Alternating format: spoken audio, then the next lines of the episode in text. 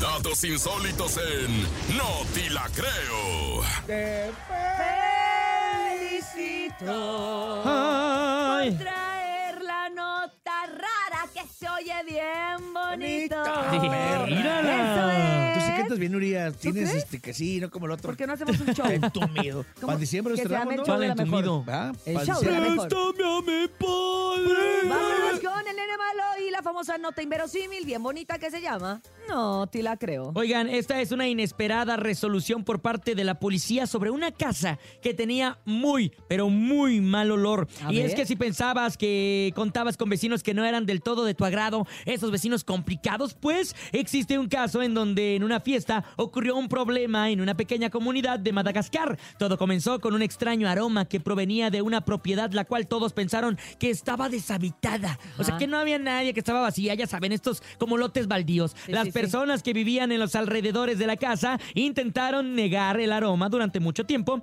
hasta que un día se decidieron llamar a los profesionales. A pesar de que nadie sabía qué esperar, ninguno podía anticipar lo que finalmente encontraron en esta casa. ¿Qué era? ¿Qué era? Tengo Y es la que- duda. Haz de cuenta, los vecinos debieron descubrir cómo ingresar a la casa para poder resolver el inconveniente. Dado de que estaba abandonada, ellos podían ingresar de manera pues ilegal, ¿no? Pero el aroma era tan rancio y tan putrefacto que querían asegurarse de que lo que estuviera allá adentro pues no fuera algo ilegal o no generara problemas. Ya sabes que uno nunca, uno nunca sabe. Tras unas horas pensaron alertar a la policía, pero no querían molestarlos en lo que parecía ser una cuestión pues bastante inofensiva. Los vecinos entonces quisieron reportar la propiedad, pero luego notaron una cuestión que obviamente los privó de llamar a las autoridades. Descubrieron que en una pared estaba cubierto de tortugas muertas que estaban empacadas como sardinas y había tantas tortugas que parecía formar todo el piso. Equipo dentro quedó sin palabras y sin poder creer lo que veían. A pesar de ello, obviamente, se dieron cuenta de que estas no eran tortugas ordinarias y no tenían idea de dónde provenían. Era un poquito complicado revisar el resto de la, de la casa porque habían tantas de ellas que comenzaron a dispersarlas mejor.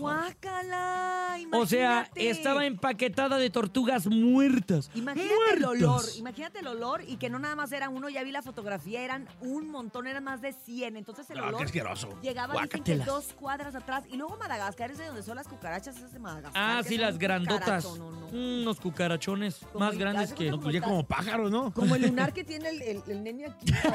Ah, el Abajo nene. dice que es mexicano. De hecho, por eso se, se tatuó mexicano, para que no Ah. pensaran que es de Para Madagascar. que no pensaran que fuera madagascariano. ¿Sabes qué, nene? ¿Qué? No, te- qué. ¡Ay! Anda bien manchada hoy, ¿eh? El nene de Madagascar. Africano, Ya Madagascar. díganme que no me la creen, ya, ya. Nene malo.